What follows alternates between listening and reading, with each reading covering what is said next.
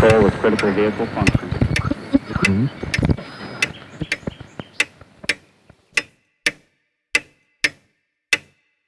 Herzlich willkommen zu Zukunft Denken, Episode 90.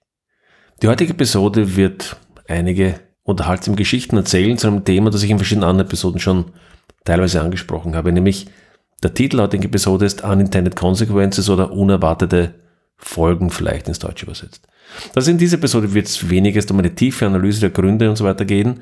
Ich möchte eher anhand von verschiedenen auch unterhaltsamen Beispielen und auch zum Teil ernsten Beispielen äh, die Breite und Tragweite der Problematik deutlich machen. Problematik, sofern die unerwarteten Folgen unerwünscht sind natürlich, denn auch das Gegenteil ist möglich. Etwas verdreht könnte man sagen, es gibt Situationen oder Strukturen, die, wenn sie richtig funktionieren, unerwartete Folgen erwartbar machen. Das wird später noch klarer werden. Beginnen wir vielleicht mit einem Beispiel zum Anfang, um mal hier äh, einzusteigen. In China unter Mao wurde die Ausrottung der vier Plagen ausgerufen und ein Teil davon war die Vernichtung von Spatzen.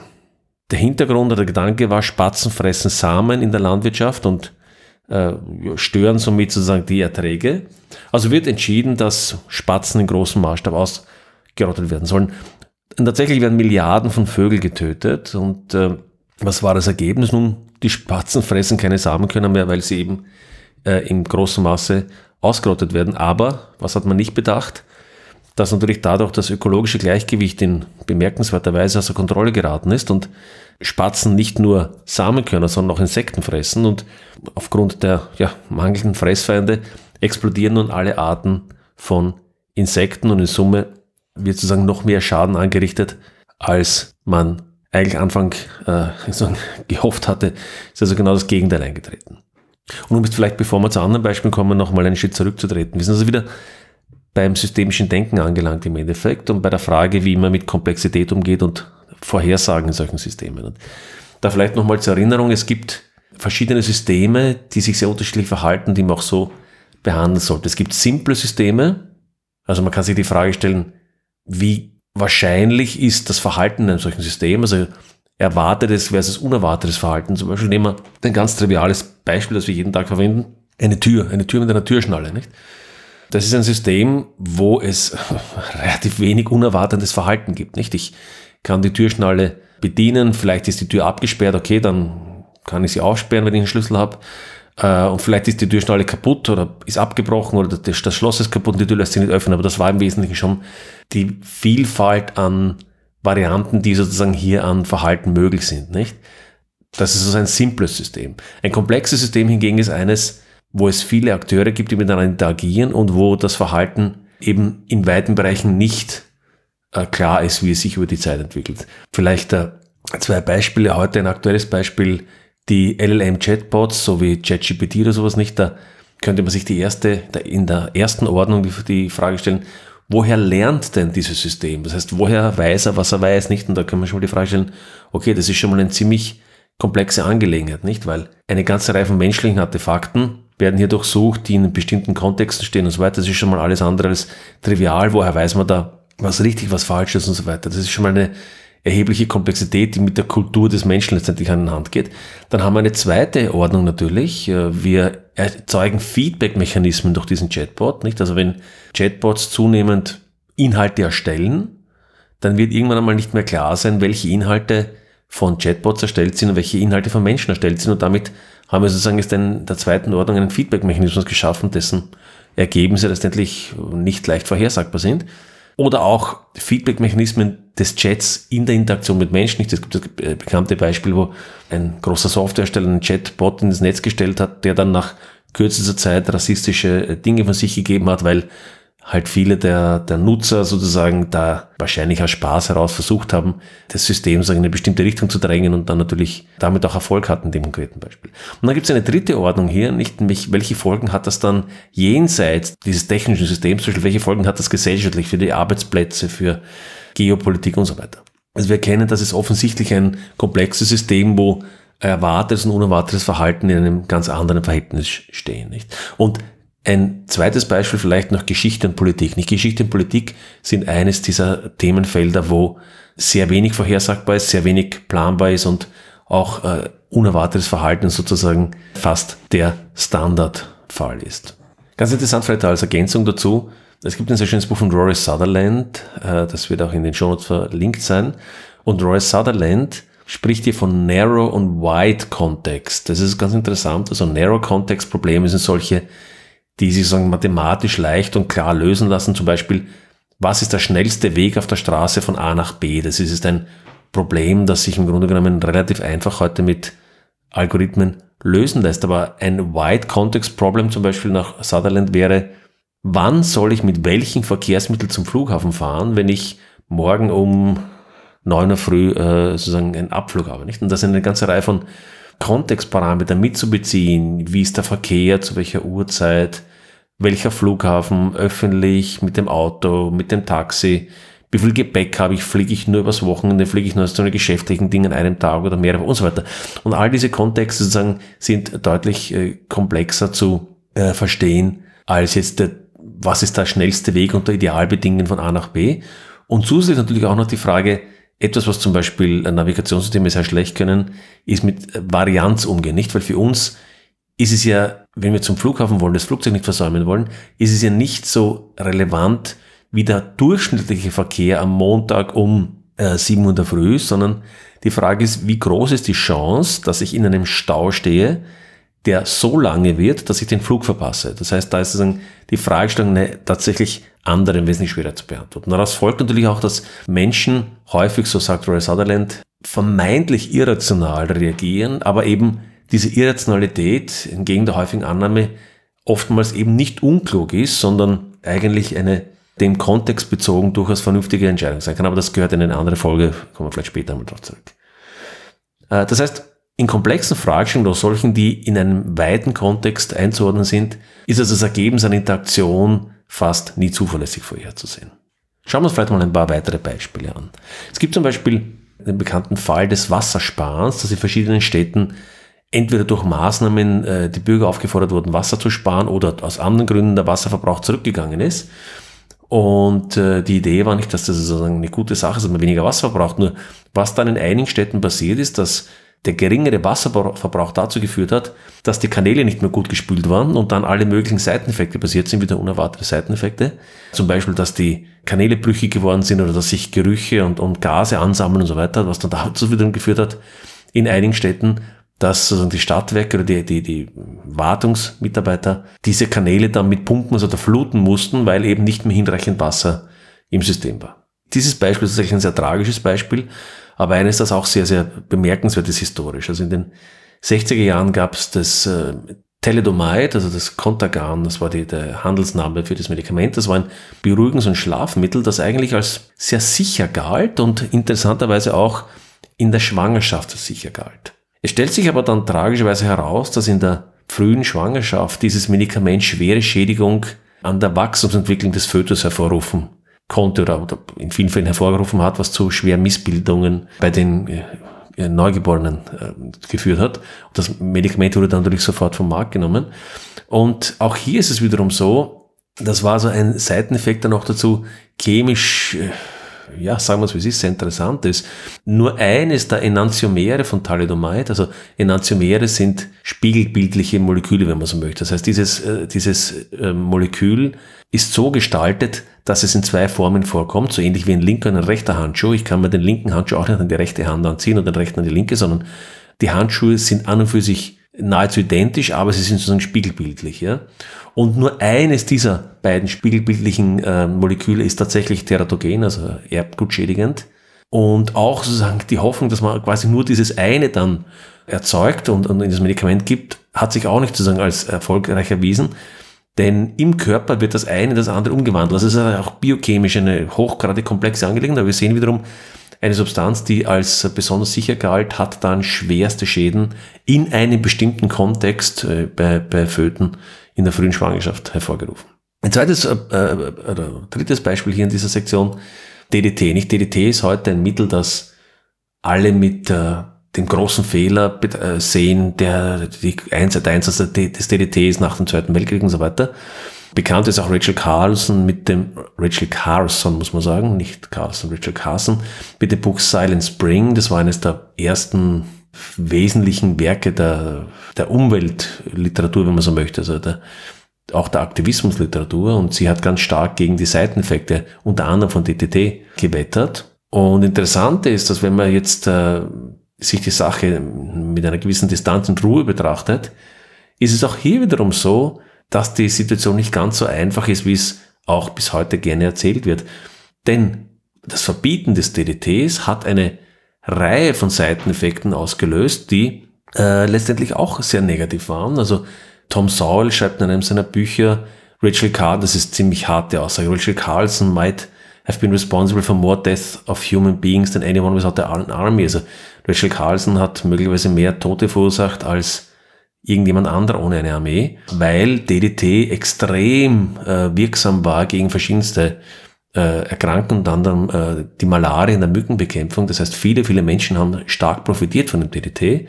Václav Smil nimmt in seinem Buch, auch die beiden Bücher in den Referenzen, so eine Position dazwischen ein. Aber es scheint also, wie gesagt, so zu sein, wie so häufig, wenn man sich so ein Thema ansieht, etwas genau anschaut, dass es eben in aller Regel nicht so schwarz-weiß ist, sondern dass das Verbieten des DDTs durchaus eine Reihe von Nebeneffekten hatte, die definitiv für viele Menschen nicht gut war. Ja. Aber wir reden immer von unerwünschten Effekten, aber tatsächlich ist es natürlich so, dass nicht jede unerwartete Folge zwangsläufig auch eine unerwünschte sein muss. Da wiederum ein, ein medizinisches Beispiel. Die Entdeckung von Viagra ist ein ganz lustiges Beispiel, werde da nicht näher ins Detail gehen, Sie können das in Google selber suchen, aber nur sozusagen äh, als Schlagwort erwähnt. Die Substanz, also die, die, die pharmakologische Substanz wurde getestet eigentlich als Mittel gegen Bluthochdruck. Hat sich herausgestellt, wirkt nicht gut gegen Blut, Bluthochdruck, aber es wird, es wird berichtet, dass äh, männliche Patienten am Ende der Studie die ungenutzten Pillen nicht zurückgeben wollten, was irgendwie eigenartig ist, weil wer ähm, nimmt an einer Medikamentenstudie bei und dann ist das nicht erfolgreich und man will die Medikamente behalten. Nicht, stellt sich dann eben heraus, dass eben, wie man heute weiß, nicht Viagra eben zu äh, Erektionsstimulierend ist, also zur Erektion führt und äh, das offenbar äh, vielen männlichen Patienten sehr recht war. Und, und sozusagen, das war also ein, ein Seiteneffekt dieser Medikation, der überhaupt nicht vorhersagbar war und nicht vorhergesagt wurde und letztendlich dann dazu geführt hat, dass diese Substanz eben für einen völlig anderen Zweck dann pharmakologisch eingesetzt wird. Und damit sind wir wieder bei einem allgemeinen Thema auch angelangt, äh, der in Richtung Wissenschaft und Innovation geht. Was mir, glaube ich, sehr wichtig zu sein scheint, was in der heutigen Zeit immer mehr untergeht, im Besonderen in der heutigen äh, vertretenen Wissenschaftswelt, Durchbrüche und gute Wissenschaft lassen sich äh, in der Regel nicht planen und genauso nicht Innovation und auch nicht erfolgreiche Produkteinführungen.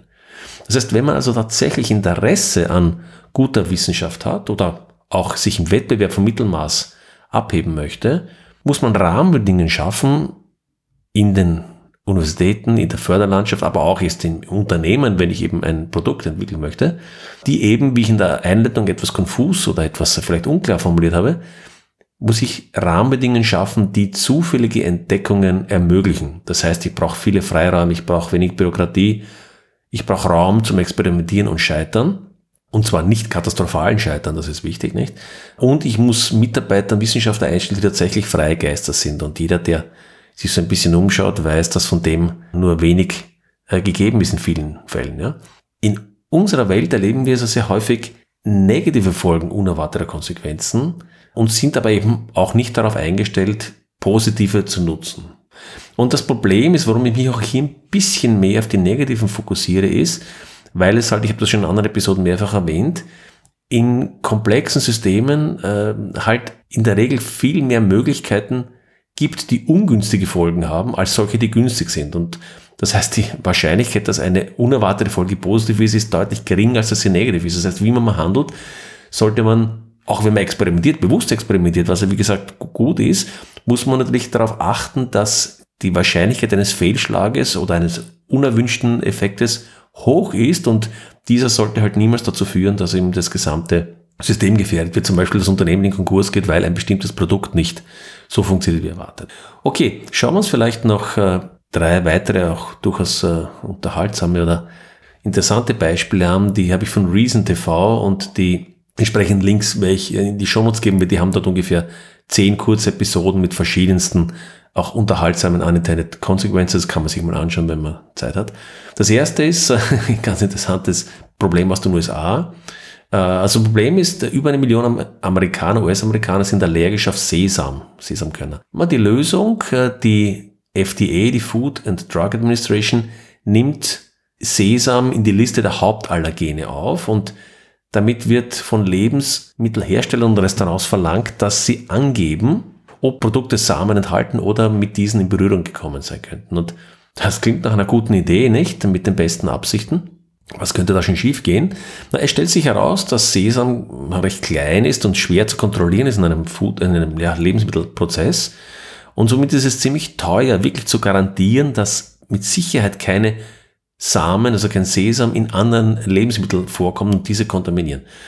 Und nach den nun strengeren FDE-Vorschriften reicht es auch nicht aus, einfach anzugeben, dass ein Lebensmittel möglicherweise Sesam enthält oder in einer Anlage hergestellt wurde, in der Sesam verwendet und so weiter, sondern es muss präzise sein, nicht? Und was machen also die, was machen also viele Lebensmittelproduzenten oder Restaurants? Anstatt die Kosten und den Aufwand auf sich zu nehmen, um sicherzustellen, dass keine Sesamsamen in den Produkten enthalten sind, fügen sie ihren Produkten tatsächlich bewusst kleine Mengen an Sesam hinzu und geben einfach Sesam in die Liste der Zutaten mit hinein.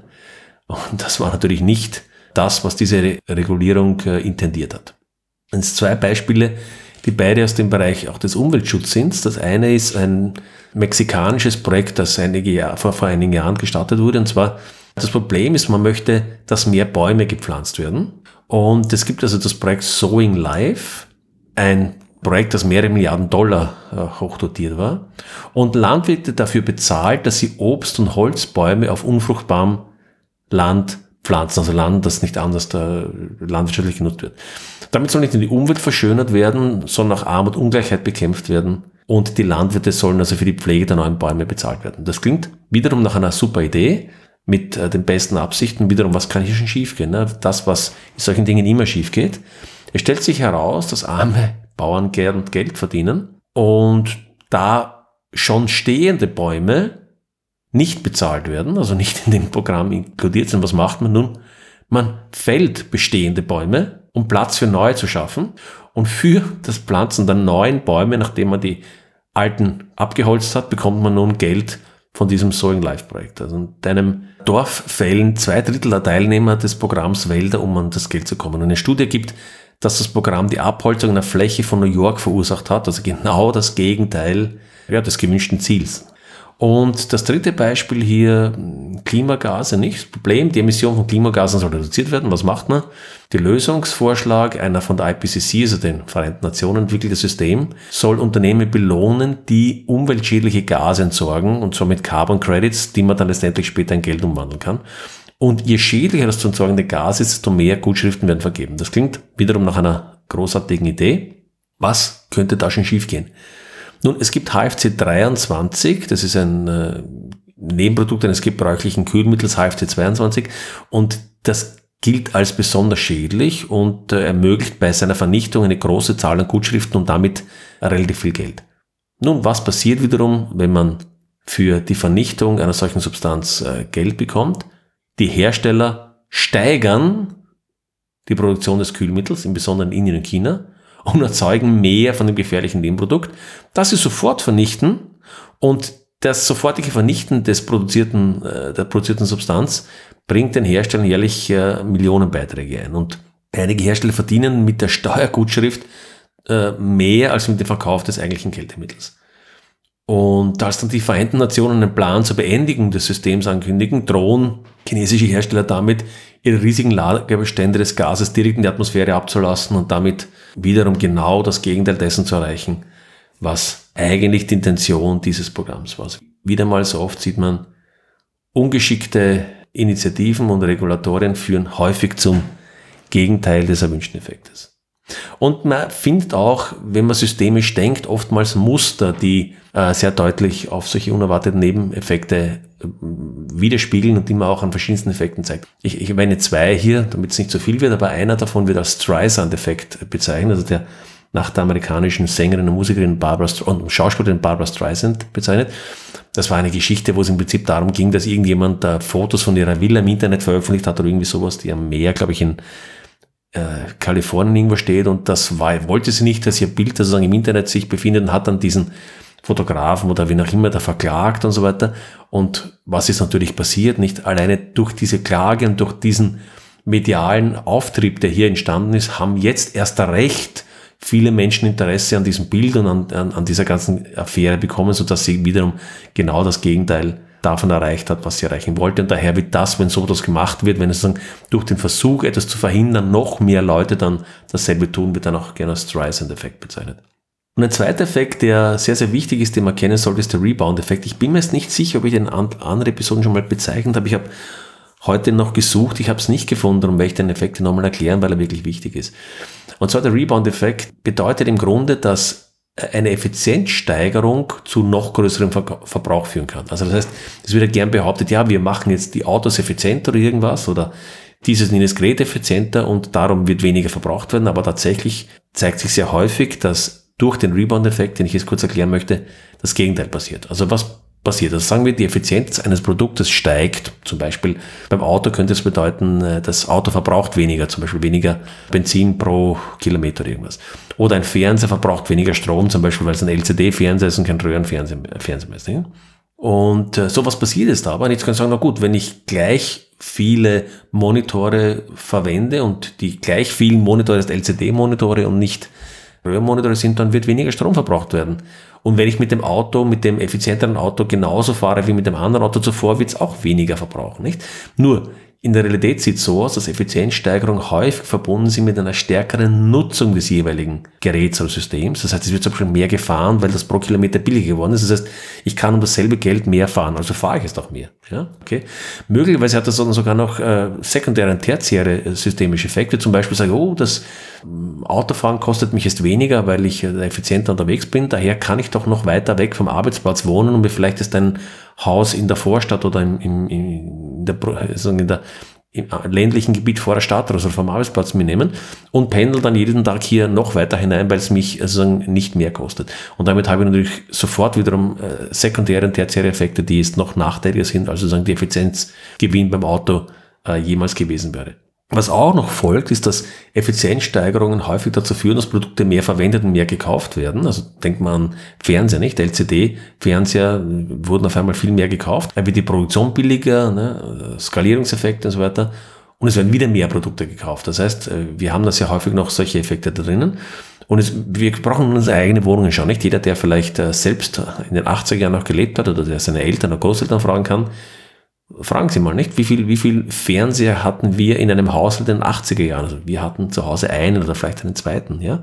Fernseher, sagen wir mal im weiteren Sinne Monitor auch. Also alles, jedes Gerät, das Ihnen ein Bild darstellt, ja?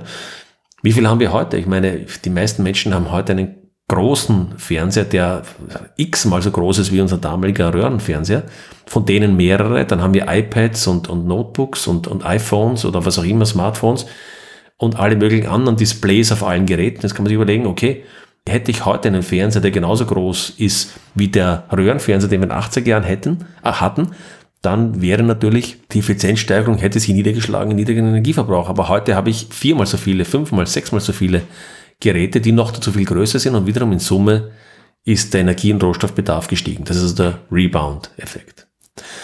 Gut, was, äh, was lernen wir es davon? Nicht? Geschichte und Zukunft. Es gibt ein äh, ganz interessantes, äh, sehr schönes Zitat des Historikers T.J. Jackson Lears, der sagt, All history is the history of unintended consequences. Also gesamte Geschichte ist die Geschichte der unerwarteten Folgen, der unerwarteten Konsequenzen. Das, Neil Ferguson zitiert das gerne. Und das bedeutet also im Endeffekt, dass wir in die Zukunft gedacht oder dass uns klar sein muss, dass jede Intervention in einem komplexen System mit größter Wahrscheinlichkeit unerwartete Konsequenzen zeigen wird. Also nochmal, jede Intervention, jede Veränderung in einem komplexen System wird mit größter Wahrscheinlichkeit Konsequenzen zeigen, an die wir nicht gedacht haben, die wir nicht erwartet haben und die prinzipiell nicht vorhersagbar oder eben planbar sind. Und das gilt für Politik und damit für Geschichte im selben Maße. Wie gehen wir damit um? Nicht? In anderen Episoden schon darüber gesprochen, schauen Sie in die Shownotes hinein. Ich verlinke da noch ältere Episoden. Ich glaube, da haben wir schon viel darüber gesprochen, aber nur mal ganz kurz zusammengefasst für zwei Dinge. Also wir müssen beim Einführen neuer Dinge oder beim Ablösen von alten, äh, was natürlich oft mal sinnvoll ist, einfach eine ganze Reihe von Dingen beachten. Es ist nicht einfach. Es ist nicht so, dass wir das planen und dann umsetzen. Das scheitert praktisch jeder. Sondern wir müssen Lösungen so simpel wie möglich gestalten, im Besonderen juristische, besonders Regulatorien Eine Einführung ist immer besser evolutionär in Iterationen, in Einzelschritten, begleitet mit einer steten, aktiven Beobachtung dessen, was wir tun, ob es zu unerwünschten Effekten kommt, an die wir nicht gedacht haben und dann eben gegebenenfalls mit schnellen Gegenreaktionen. Ja auch das Experimentieren, nicht das Ausrollen in einem ganzen Staat einer völlig ungetesteten Technologie, wie wir es jetzt beim Energie, bei der Energiewende in Deutschland sehen und dann eine totale Bauchlandung machen. Nein, sondern man macht das, man rollt das vielleicht in einem Bundesland aus, man macht Experimente, man schaut, funktioniert das, wie geht das. Und wenn man dann Erfahrung mit der neuen Technologie geschafft hat oder gemacht hat und dann die Nebeneffekte auch besser versteht, dann kann man sie Schritt für Schritt so einsetzen, wie sie sich als tauglich erwähnt. Nicht? Und nicht das machen, was in der Politik halt sehr, sehr häufig üblich ist, aber auch in der Wirtschaft immer wieder zu beobachten ist, Double Down. Das hat bis jetzt nicht funktioniert, aber jetzt machen wir mit dreifachem Einsatz das, was über die letzten zehn Jahre nicht funktioniert hat, weil jetzt, wenn wir es mit dreifachem Einsatz machen, dann wird es sehr wohl funktionieren. Und das ist dann sozusagen der Punkt, wo man nicht eingestehen möchte, dass man sich hier verschätzt hat und dann wird der Schaden maximiert. Ja, ich hoffe, das war ein bisschen interessant. Wie gesagt, äh, unerwartete Konsequenzen. Schauen Sie in die Shownotes hinein.